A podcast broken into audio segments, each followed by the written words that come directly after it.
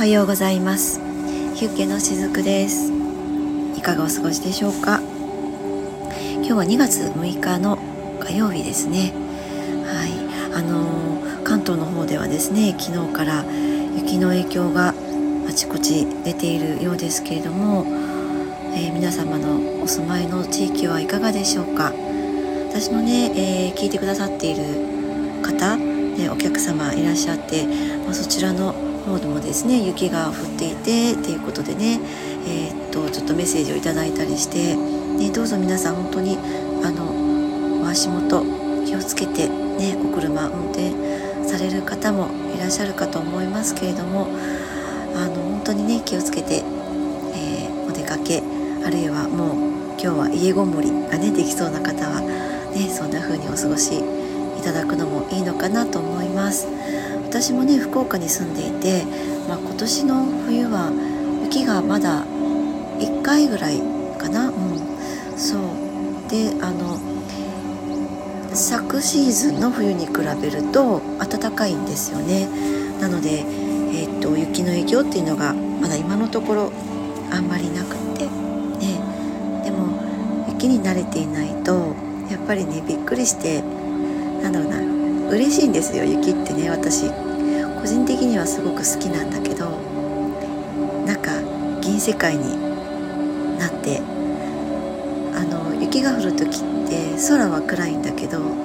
地面が明るいんですよね。白くって。ね。なんかそのギャップがちょっと好きで個人的には好きなんだけど仕事をしていたりするとねああ出勤できるかなとかねそう本当毎回思うんですよね。そう本当にね,、えー、ね自然にの中に私たちは生かされていてまあこう抗えないですよね本当にね,、うん、ね本当にあの気をつけて今日一日お過ごしいただけたらと思います。私は、えー、今日はですねサロンの業務入っておりませんでまあしなければいけないことはたくさんあるんだけどちょっとねまだなかなかエンジンがかからないんですね。何でしょうね。そう。もうちょっと今7割方ちょっと復帰してきている感じはあるんです。そう。でもあとねもうちょっと何かこう自分の中でスイッチが入りきれていない感じがここのところあって。うん。そう。もうなのでねこういった時はえー、っと外に出るっていうことをね私は結構あえてやったりするんですね。うん、で今日は、えっとこの今年、まあ、大体私三社参りをするってねこの間もお話をしたんですけれどもその最後の一つに、え、お参りしてこようと思っています。はい、ここは福岡の宗像大社というところなんですけれどもねここで私の三社参りは、えー、三社参り締めという感じに、ね、なるんですけれどもそう。まあ2月6日というとねちょっと遅いんじゃないっていうふうにももしかしたら思われる方もいらっしゃるかもしれないんですがそう。私の中では、まあ、旧暦のところでねこの先月迎えたあ先日迎えたね立春っていうのが一つの私の中では、えー、新年になるのでえーと、全然私の中では遅くなくってねなんならちょうどいいっていう具合でもあるんだけどそうあのー、もう皆様はねえっ、ー、と新年のご挨拶お済みになられたかなと思うんですがあのー、先日伺ったね宇佐神宮っていうのは2礼4拍手1礼なんですよそう4拍手なんですね。まあ、ここの言われっていうのはいろいろとあるんですけれども今日伺う宗像大社はもう一般的な、えー、ところで2礼2拍手1礼なんですね。でこれってきっともう多くの方が当たり前のようにねそれを受け入れておられるかなって思うんですけれどもこのこういったこう作法って日本っていろいろとありますよね。あの茶道もそうだしね、茶道の中でのお手前とかもそうだしえー、っとなんだろうな剣道とか、まあ、そういった中にも私も詳しくはないですけれどもいろんな作法がそこに込められていると思うんですよね。日本にあるその道ね道道というのがつくものってなんかそこにこういろんな昔からの昔からのね先人たちがこう知っていたこととかまあ生きてきた中で得ていたものっていうそういったこう精神がなんかそこにこう自然と込められているなっていうのを思うんですよね。ねええー、っとそうどんな意味が込められているかっていうのもね私はこの二例二拍手一例の中でも、まあ、そこもこう大切にしながらその作法っていうのをいつもねやっているんですけれどもあのそのね参拝作法の意味については900年以上のね歴史を持つとある神社がね詳しくその教えてくれているんですよ。それをちょっとご紹介させていただこうと思うんですけど最初にね行う深い2度のお辞儀2礼ですよね。そこにはね神様への敬意と感謝を表している。そうなんですよ。そう。この二拍手ってあそこにこう鈴が大きな鈴がねありますよね。ね。その鈴を鳴らすのと同じ意味を持つっていうふうに考えられていてその拍手の音で神様にね自分の訪問をね知らせるっていうことなんです。あとは拍手の音で邪気を払う。っていうのも言われています。私は結構ねこちらの方がなんとなく自分的には無意識にやっていたなっていうのを、まあ、振り返ってみればねそうこの邪気を払う。っていうので本当にこの拍手の音っていうのを大事にしていてなんかねこの拍手の音がうまくうまくっていうかこう響き渡るようにできなかった時ってあ私なんか今自分の中になんかこう雑念があるなとか、まあ、そんな風に自分のことを見たりよくするんですけどそうこの拍手の音でね邪気を払うあるいは神様に自分の訪問を知らせるっていう意味があるんですね。あとこの二拍手の際に大事なことっていうのがあって私これはね無意識にやっていたことでもあるんですけど両手の指先を揃えずにちょっとこう右手をずらしておくことなんですよ。そう私本当にこれはねやっていてこれはね実はちゃんと意味があるそうで神様から一歩下がって神様を敬うっていう意味があるそうなんですよね。そうそしてその二拍手をした後にきちんと指先を合わせて心を込めて拝んでそして最後に一礼をするっていうことなんですね。ねなんかそんな風に私たちがね神社に伺った時に何気なくやっているその参拝の作法にもその一つ一つに深い意味が込められているんですよね。ねあの私はねこの収録をした後にえー、参拝に伺おうと思っているんですけれども、ね、こういったこう意味を持ってする行動と、まあ、そうでないことっていうのにはやっぱりそのそこに込められる思いも変わってくると思うし、まあ、それが変わるっていうことはその後、ね自分がどんな風に行動していくかとか、ね、どういった現実を生み出していくか想像していくかっていうことにもねやっぱりこうつながっていくと思いますのでね。ねあの私もこの後参拝する予定があるっていう方はよかったらこういったことをちょっと意識して まあ、もちろんご存知の方もねいらっしゃるかもしれないですけども取り入れてみていただけるといいのではないかなと思います。はい、ではここからですね今日の本題に入っていこうと思います。はい、えーと、今日のね本題は愛とね共依存についてお話をしていこうと思うですけれどもそうあのもしかしたらね聞いてくださっている方の中にはちょっと厳しいなって感じる方ももしかしたらいらっしゃるかもしれないです。うん、でもなんかそうだなその厳しさの中にも私もねこれをお話しするのはそうですねえっといつか猫のお話はしたいなって思ってたんですよ。そうずっとこれは感じてきていたことだったのであの看護師の仕事をしていきながらある時、まあ、自分の家族の中での出来事も通してですけれどもあと自分のね、えーと、と恋愛経験とかを通してもそうなんだけど感じていたことだったんですね。でこれをいつかちゃんと言語化したいなって思っていた時期があってただこれをね、えーと、伝えるにあたっては受け取り側のその状態によってはね、うん、あの厳しいなって感じる方もきっといらっしゃると思うんですよ。そうだからいつねこのお話をしようかなって思ってたんですけど今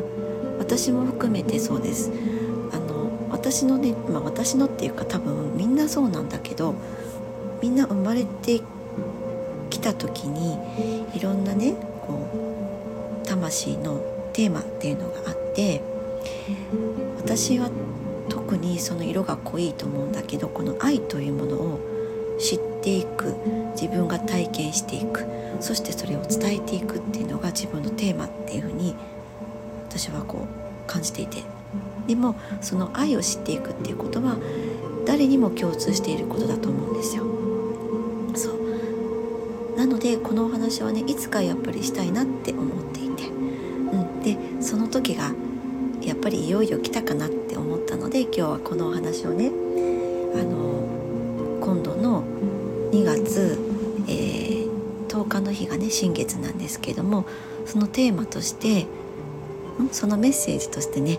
お伝えをしていこうと思っています。はい、だからちょっと厳しいなって感じる方がいらっしゃったらその厳しさの中にもきっと愛とか優しさっていうのが含まれているはずなんですよね。うん、あの愛の裏返しは厳しさとかもその表裏一体です。厳しさの側面にも愛があるし優しさもあるっていうふうに思うので是非そんな風に捉えていただきながら、えー、今日のお話ね聞いていただけたらなって思うんですけどもそう愛と、まあ、依存、ね、依存ってありますよねその愛と依存は背中合わせだっていうことなんですよ。あの私はずっとねその本当の優しさって何だろうって本当の愛って何だろうっていうそういったのをずっとなんかこう考えてきたり探求してきた人間なんですね。で特に最近お客様との中でもその本当の愛って何だろうってねあなたにとっての愛って何でしょうねってあなたにとっての真熱の愛っていうところに今から、えー、そこに向かっていく時期に入っていますよねっていうそういったお話をねさせていただく機会が本当に増えてきているんですよね。うん、だからこう多くの人たちがねそういうことを学ぶ段階なのかなっていうふうに感じているんですあの愛で生きる人とそうでない人に分かれていくっていうことなんですよね。本当の愛って何だろうって。多分今それを学ぶ人が多いんじゃないかなって思うんです。でちょっとそういうことに対して私が、まセッションとかを通してもそうなんですけど何かこう話せるお伝えできるかっていうとそのこれがあなたにとっての愛ですよっていうのはそういうことを伝えれる立場でもないです。なぜならそれはその人が見出していくことだしその人にしかわからないことだからですね。うん。そう。でもね私もそんなこうできた人間じゃないのでただあなたがそういう段階に入っているですね。っていうことだけはねお伝えをしていたりするんですけども。そう。でもなんかこう一つ言えることは私が知っていることは愛と依存ってこう本当に背中合わせなんですよね。表と裏もう表裏一体なんです。ね。そう。実はこのね私は長くその看護師をしていて、えー、医療現場最前線というところはもう新卒成り立ての頃からまあ56年ぐらいだけであとはずっと介護現場に気づいたら乗っかってたんですよ。でそれは私がね心から望んでいたというかなんかこうそれをやりたいって思ってたわけじゃなかったんです。初めはね。でもえー、っと医療現場最前線のところから一旦離れてちょっと家庭に入った時期があってそう。でいざまた復帰したっていう時に訪問看護を選んだんですね。もうなぜなら多分その時すでに何かこう医療現場でそのあの、まあ、医療の現場も大事ですよもちろん最前線の中で救われていく命っていうのもあるわけなんだけど私はもっと寄り添いたいしその生あるものはいつか死にゆくわけじゃないですか。でそのね幸せな死に方っていうのを私はこう追いたいなって思ったんですよね。きっとその頃ね。当時29歳ぐらいだったと思うんです。そう。でねその時もねちょっと本当はね、まあ、ちょっと話がそれちゃうんだけど当時その訪問看護でよし看護師としてまた復帰しようって、ね、育休明けて復帰しようって思った時って採用条件がね30歳以上だったんですよ。で当時まだ私29歳でダメかなって思ったんだけどダメ元で行ってみたら採用してくださったんですね。そうでそのご縁があってそのえー、っと訪問看護ステーションの母体は病院なんですけど、まあ、訪問看護ステーションがね途中でこう閉鎖されてしまったら一旦そこ離職してまた他のところに行ったけどえっと、またデイサービスとして戻ってきたりってして実はその母体である病院とは結構私縁深くって、うん、病院の方では働いたことないんですけどその介護部門のところでずっと実は関わりが深いんですね。そうでそんな風にその私がなんかいつしか介護というものに、えー、どんどんと足を踏み入れていった、まあ、その窓口が今のえ勤務先である母体の、えっと、病院だったりもするんですね。そう。でまあその介護をと介護現場を通してでもこの愛と依存っていうのは背中合わせだなっていうのを本当にねこう、えー、見てきたわけなんですよ。そう。あの皆さんどうですか？私のこの配信をね聞いてくださっている方年齢層が多分ねそう。あのスタンド FM って年齢層とかが出るのかな？私あんまりそこら辺りを追ったことがないんですけど多分ね30代から上が70代ぐらいまでの方が聞いてくださっていると思うんですね。えー、っと皆さんの中にその介護の経験があったりとか今実際、えー、そういったの介護をねされている方がいらっしゃったりとかあるいは自分のねご両親が介護をしていたっていうねそういったのを見てきた方もいらっしゃるかなって思うんですよね。でそういったことを見ていてその愛が依存になっててってそういったのをなんとなくこうそれがそうだって分かっていなくてもそういうシーンをね見ている方いらっしゃると思うんですよね。うん、でねそのね愛が依存になってそのね依存からまた愛に戻るってねこれ本当に大変なんですよなかなかそれが本当に難しい。私もこういった中に一時期いて何年とかかりました。あ自分は愛と思っていたものがそれが依存だった。それは自分の子供に対してもそうだしそういろんな場面でねあの、ま、職場とかでもそうだったなっていうのが分かってそれをね愛に戻す作業っていうのをね何年もかけてやったんですよね。そしてそういった例を介護現場でもたくさん見てきたんです。そう。例えばその本当介護もね初めは愛だったはずなんですよ。ね。そう。あの今や高齢者との同居っていうのがね50%を超えていて日本はねだから介護している人って多いと思うんですよね。本当に介護って最初は愛だったと思うんです。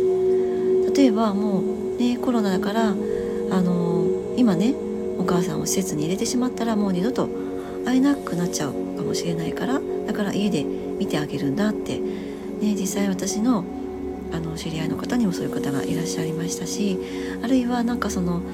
ねいろんな施設とかそういうとこに行きたくないっていうからもう私が見てあげようって。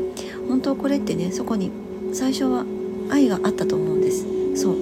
そうだったと思うんですよ。だけどそれがやっぱり介護って24時間続きますよ。ね。そう朝起きてご飯食べさせてなんならおしもの世話もしてお薬飲ませてそして着替えさせてとかっていうね。これが一日に何回もあるわけですよね。そうもうこれはルーチンなわけですよ。で24時間続くのでどんどんそのそういった介護をしていく中でご自分の時間がなくなっていく。そして体力もなくなっていく。そしてその介護に伴って自分の仕事の量も減らしたら収入も少なくなっていくって。そしてそうやっていくうちにだんだんと自分の人生までも奪われていくって。それが介護なんですよね。そう。でそうしているうちにそのご本人は気づかないんだけど無意識的にそこに依存になっているっていうことがね少なくないんです。それはね特にね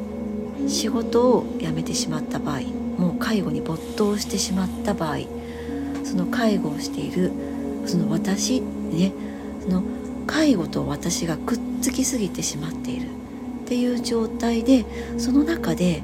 そうその中で承認欲求を満たそうとしてしまうんですよね。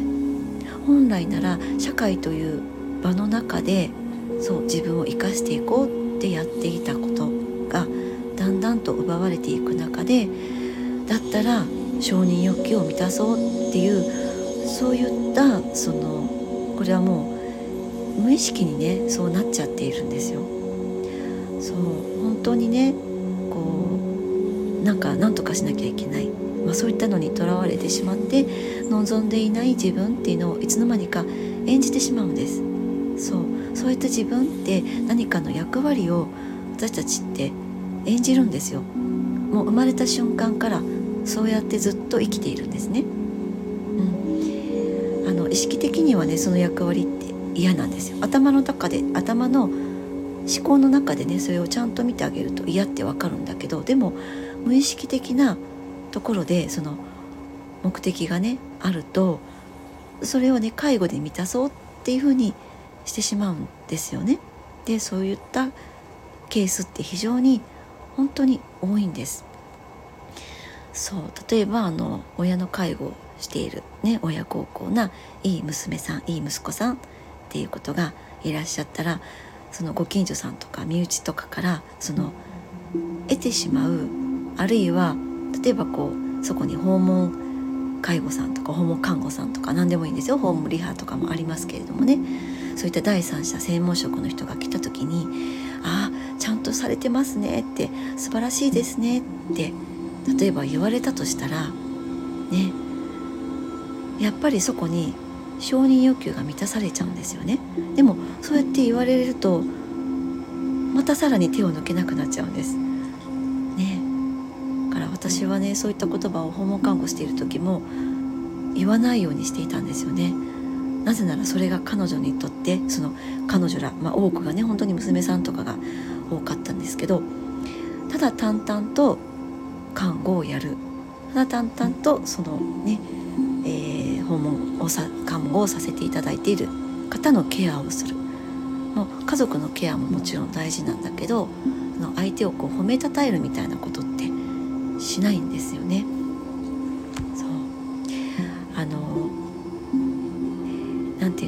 そうやっていつの間にか親をね親も子供に依存して子供も親に実は依存しているっていうこの共依存を生み出してしまうんです。であの本当にこの人間関係この関係性って非常にうんと恐ろしい関係性なんですね。うん、共依存っていうのはどっちもが依存状態になってしまっていてしかもそれって無意識的になってしまうケースが非常に多くってこれはねあの本当に何かこう破壊してしまうような何かこうガシャンって壊るよ壊すようなそういったのをしないとこの関係性って崩せないんです。だからそのために強制終了みたいなことが起こるケースもありますよね。そう、まあ、これは介護現場を見ているとあ例えば、えー、介護を受けておられるそのご高齢の方が例えばもう施設に入らざるを得ない状況になってしまうんです。転倒してしまって骨折してしまったりとか。そうあるいは持病が一気に悪化してしまったりとかね。これは一見その西洋医学的に見ると、まあ、そういった、えー、経緯をたどっただけっていうふうに思われると思うんですよね。そうあの誤嚥をして肺炎を悪化させてしまって入院させてしまってってね。あ入院してしまってって。そうあもうご高齢だったらそういうのあるよねっていうふうに捉えられる、ね、あるいは歩容、まあ、歩行状態が悪くなっていたから、えー、転倒してしまったんだね。骨折してしまったんだね。だから入院したんだね。施設に入ったんだねっていうふうに捉えられちゃうんだけどあのそうではなくてやっぱりもうこういったこう無意識的なところで起こっている共依存っていうのをもう強制終了させないことにはどちらもが救われないからそういったことが起こるっていうこともね実はあったりします。でもそれって最初に言ったその最初に愛がそこにあったはずその愛の結果が生み出したものじゃないわけなんですよ。共依存っていうものを終わらせてあげるためにそういう状況を生み出しているっていうことも言えると思うんですよね。そうだからそうなる前に私はその介護をされている方介護を介護をね受けている方に気が付いていただくっていうのはもうこれはもう難しいですできないですだから私もそこはしなくていいと思うんだけど介護をされている方あるいはその介護をしている方のこう知人の方とかその身内の方とかそういった介護で、えー、介護をしている人がねえ近くにいてそういったこう苦しんでいるそういったのをこう目にしている方に気が付いてほしいなっていつも私は思っているんですけどそうあの例えばねこれはずっとねもう健康保険とか介護保険っていうのもあのこれって当たり前にあることなんだけどもちろんこれをね最初に作った時ってみんなの幸せを願っていたことだと思うんですよね。でも実はこの保険制度っていうのもそこに依存を生んでいないかっていうことを私思っていてそう。あの保険という名の付くもの全てそうですよ。介護保険健康保険。だけじゃなくてね生命保険とかも何でもそうなんですけどその保険というものに依存になっていないかっていうことです。そう。あの病院にねかかっていない人とかは大丈夫だと思うんだけどそうなんかやっぱり心のどこかで健康保険料を結構高額じゃないですか。そしてそういうのを払っていたらあの病気になってもね大丈夫って何か怪我しても大丈夫っていうのがね無意識的無意識的にあるんですよ。これはねそれがいい悪いってことじゃなくても私たちの脳の作りとしてそうなってるんです誰もが。そうもうそれが脳の作りなのでそうするとその無意識的なところに働いて、ね、その無意識的な無意識的な欲求そのニーズっていうのを叶えようとするんですだから介護保険も入っていることによって介護になっても大丈夫っって思っているとその介護状態になっていくんですよ。これあのすごく怖いですよね。無意識的に私たちはやっているんです。そう。ねあの私の脳はそうじゃないよとかそういうことじゃなくてみんなそういう脳の作りになっているんです。でもこういったことをちょっと知っておくだけでも自分は保険料を払っていてもそっかそういう脳の働きがあるんだったらじゃあそこは意識的にそうならないように日々のね生活を整えようとかそれは何かこう食べるものだけを気をつければいいものでもないし体を動かせばいいものだけでもないしそういった目に見えない世界のことを心を大切にするっていうことだけでもないし精神性を大切にするっていうことでもないですよね。どれも全てもバランスをとって自分の中に取り入れていくっていうことが大事なわけなのでそういうふうに、ね、なっていけると思うんですよ。ね。あのそうもともとねその健康保険って優しさだったと思うんです。戦後にねやっぱりもうその社会をその復興させるために何もない状態から日本がね復帰するためにそうこうその時代にね本当に身を粉にして働いてきた人たち、ね、自分を犠牲にして家族を犠牲にして働いていた人たちに対してもしね病気になった場合もし怪我をした場合にあなたを保証しますよっていう、ね、これは日本というこの国の愛だったと思うんですよ。そうでも、まあ、ちょっとここもねもっともっと掘り下げていくとまあそのさらに裏にはまだいろんなことが隠れていますよね。まあ、これは製薬会社とかも絡んでいたりしますけれども、ねまあ、そこはちょっと今日は置いておいてですね。そう。本当に全ての人を救いますっていう。本当にね、うん、あのだからこそ生活保護のねそういったのもあるわけですよ。これ日本独特じゃないですか。ね諸外国にないですよね。でも実はそういったものが依存というものをね実は生み出しているってことも私は言えるなって思うんです。だからでもそういった制度がある日本に私たちは生まれてきているのでそこに抵抗を生み出すっていうことをするのではなくて、ね、抵抗っていうのは 重たいエネルギーなのでだったらそういう制度の中で生まれてきたんだったらそこに感謝をしつつでもそこに依存しない意識っていうものを自分の中にやっぱり持っていく必要があると思うんです。これからは本当にねそういったものを持っていかないと自分の中にある愛とかそう希望ですよねあるいはそう希望っていうものを持てなくなると思うんです。うん、あのね結局のところその介護保険健康保険っていうのがあるがためにそれをね実現していてそういうものを使うっていう自分を実現していて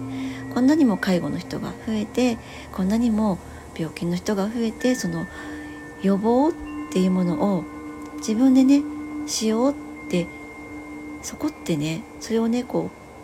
う何て言うのかなえっ、と放棄してしまうっていうことは結局そこに依存っていう無意識的なものがあるっていうことなんですね。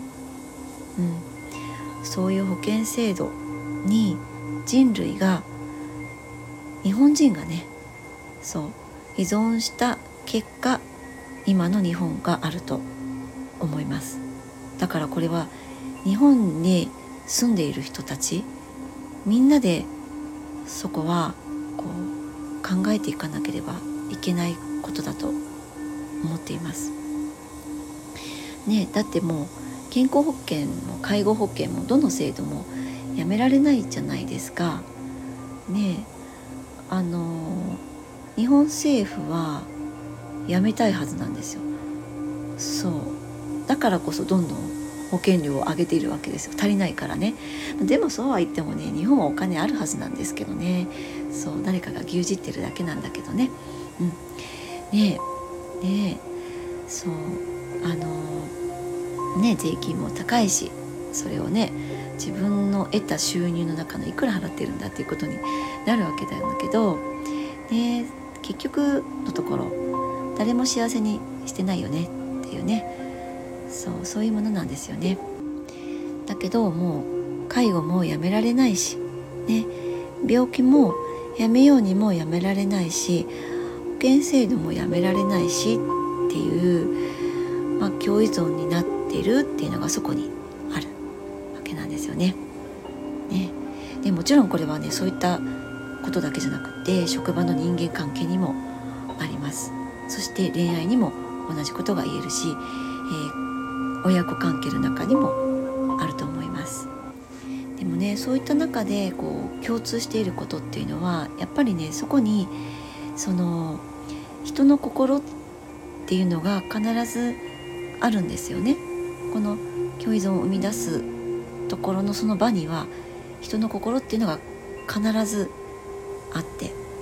そしてそこに優しさとか愛っていうのがあって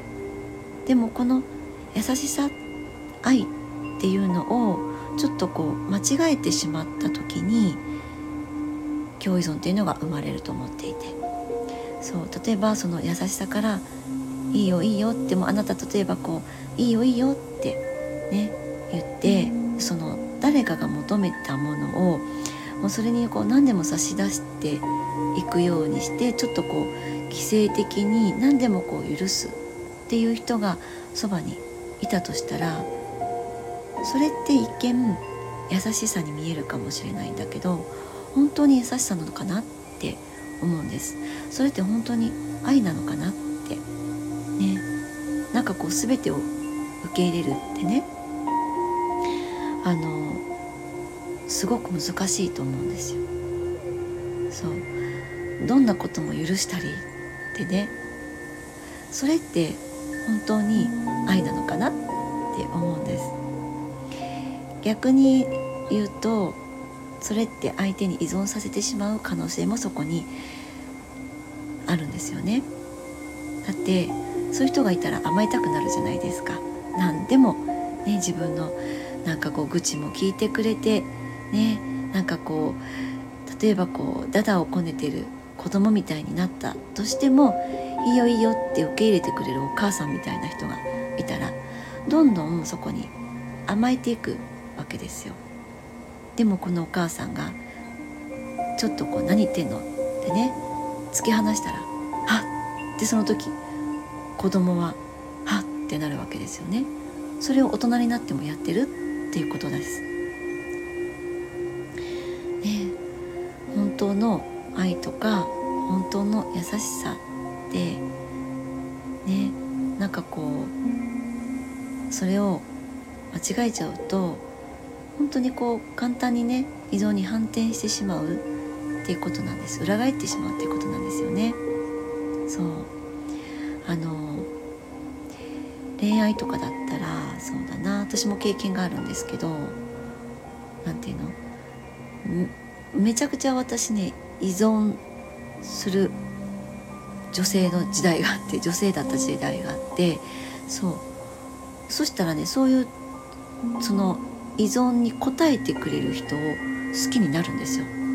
これはね。その時そういうからくりがあるって分かってなかったんですよね自分はね。でもそれに依存させてくれる相手をね捕まえちゃうんですよね。そう。あの相手もそれでメリットがあるわけなんです。というのも弱い人から頼られることによってその中でねその人は自分を満たしていたんですよ。自分を確立していっていたんです。そう。なんかこう依存的な女性をそばに置いておくことで自分を確立させていたっていうね、まあ、そういったね恋愛時代も若かりし頃は私もあったわけなんですけどね。本当はそれって社会で自立して社会的に承認欲求を満たすっていうことがその男性にとっても大事なことだったんだけどそれができない人だったのでパートナーを通してそれをやっていたっていうねそういったことも私もあったりしましたね。そうだからそのね例えば職場の狭い、ね、人間関係だったり介護っていうこの家庭内これは親子もあると思いますよね。そうなると本当にねその狭い中でそういうことが起こると不幸になっちゃうんですよ。本当にそう私もそういった中に、えー、自分の親子関係の中でもいました、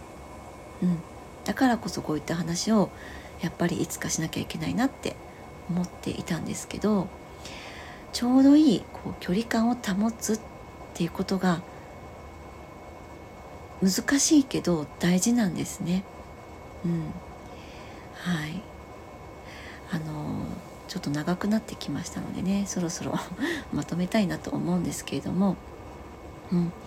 あのなんかね優しい人甘えられる人がいるっていうのはとってもありがたいことなんですよ。近くにそういう頼れる人がいるっていうこと。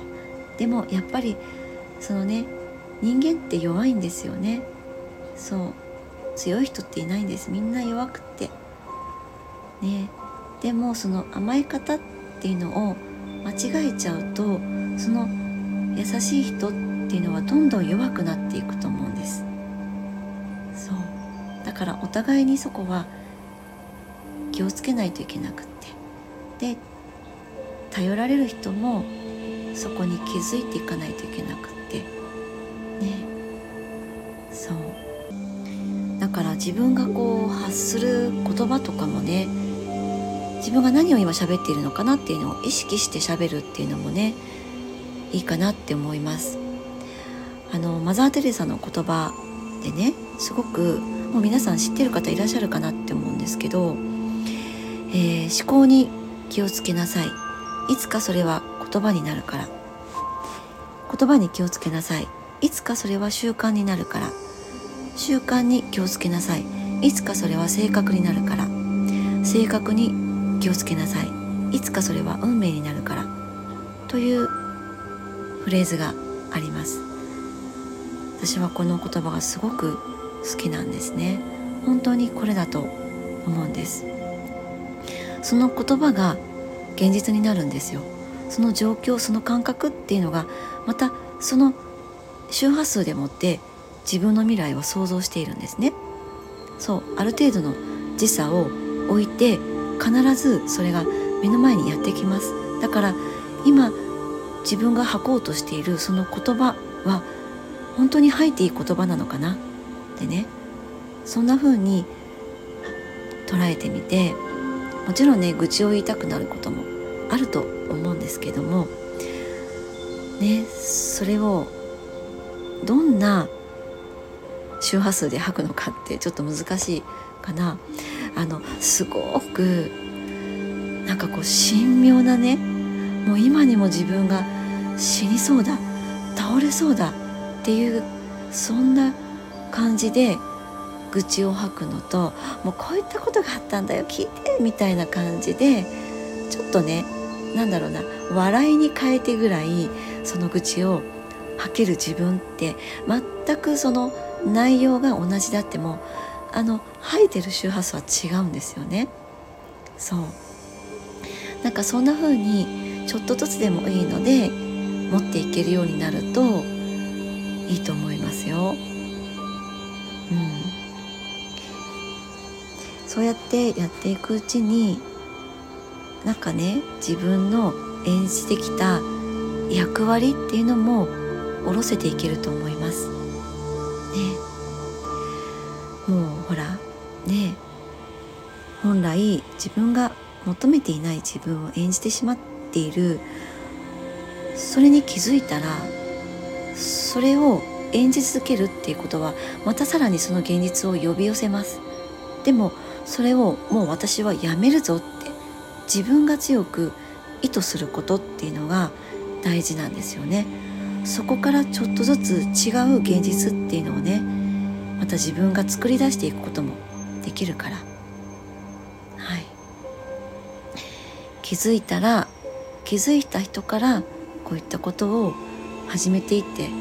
ほしいなって思っています。なんかねそのそういった自分をまずは自分が始めていくっていうことでもって結果的にその自分にね例えばこう依存している人がいたとしたら相手をね自立させてあげることにつながっていくと思います。だから本当の愛って私が思う愛ですよ。これはね。私が思う本当の愛とか優しさっていうのは相手が自立していくことだと思っていて。それそうすることでもってその相手っていうのは自分の中に希望を見出していけると思うんです。人はみんな幸せになりたいって言ったり思ったりすると思うんだけど幸せってじゃあ何って聞かれたら答えられない人が多くってきっとそこに希望がないからだと思うんですよね。でも自分の中に希望を見いだせたら自分にとっての幸せって分かってくると思うんです。でもそのためにはまずは自分が自立していくことなんですよね。そう。私が思う愛とか優しさっていうのは相手を自立させてあげることだと思っています。でもその同じ状況を繰り返していては自立はできないわけですよね。うん。そう。でもねそのためになんかこう相手にどんな言葉をかけたらいいかとかそういったことって実はあんまり考えなくてもいいかなって思っていてそうあの相手を解き伏せる必要もないと思います。だってそれってそこにコントロールのエネルギーが乗っかっちゃうんですよね。だから自分がどうあるかっていうそこにやっぱりフォーカスを戻してその自分を相手が見た時に相手がどう捉えるかだけだと思ってるんですね。うん、そう。あの相手が気づきを持つそのフェーズにまだいない時ってもうどうにもならないんです。から必ず自分がどうありたいか。その反応ね相手の反応っていうのはもう自分の中に取り入れなくていいと思うんです。そこを取り入れちゃうと、うん、取り入れようとするのってきっとやっぱりそこにねえっとコントロールというエネルギーがあるからなんですね。だから相手の反応はあそうなんだね。でそれもうそこで終わらせる。そう。そうやっていくうちにあの自分もその相手から自立していってるし。そうやってお互いが自立していく。そうやって現実世界を私たちは一人一人が作り出していかなきゃいけないっていうふうに思っています。あのもしかしたらねそういったことをやっていくうちに離れていく相手もいるかもしれないですよ。うん、でもそれは相手が自立するんだから仕方がないことなんですよ。そう自立と離れていくっていうこともやっぱりセットになっていることもあると思います。そうでも離れていったとしてもそれが相手にとっての幸せなのかもしれないし。そういうふうに相手の幸せを願って相手の自立を願ってね。なんかそんな風にこの世界っていうのはみんながこう自立していくっていうことまあどんどんとそういった流れになっていくと思います。まだ2024年入ってね。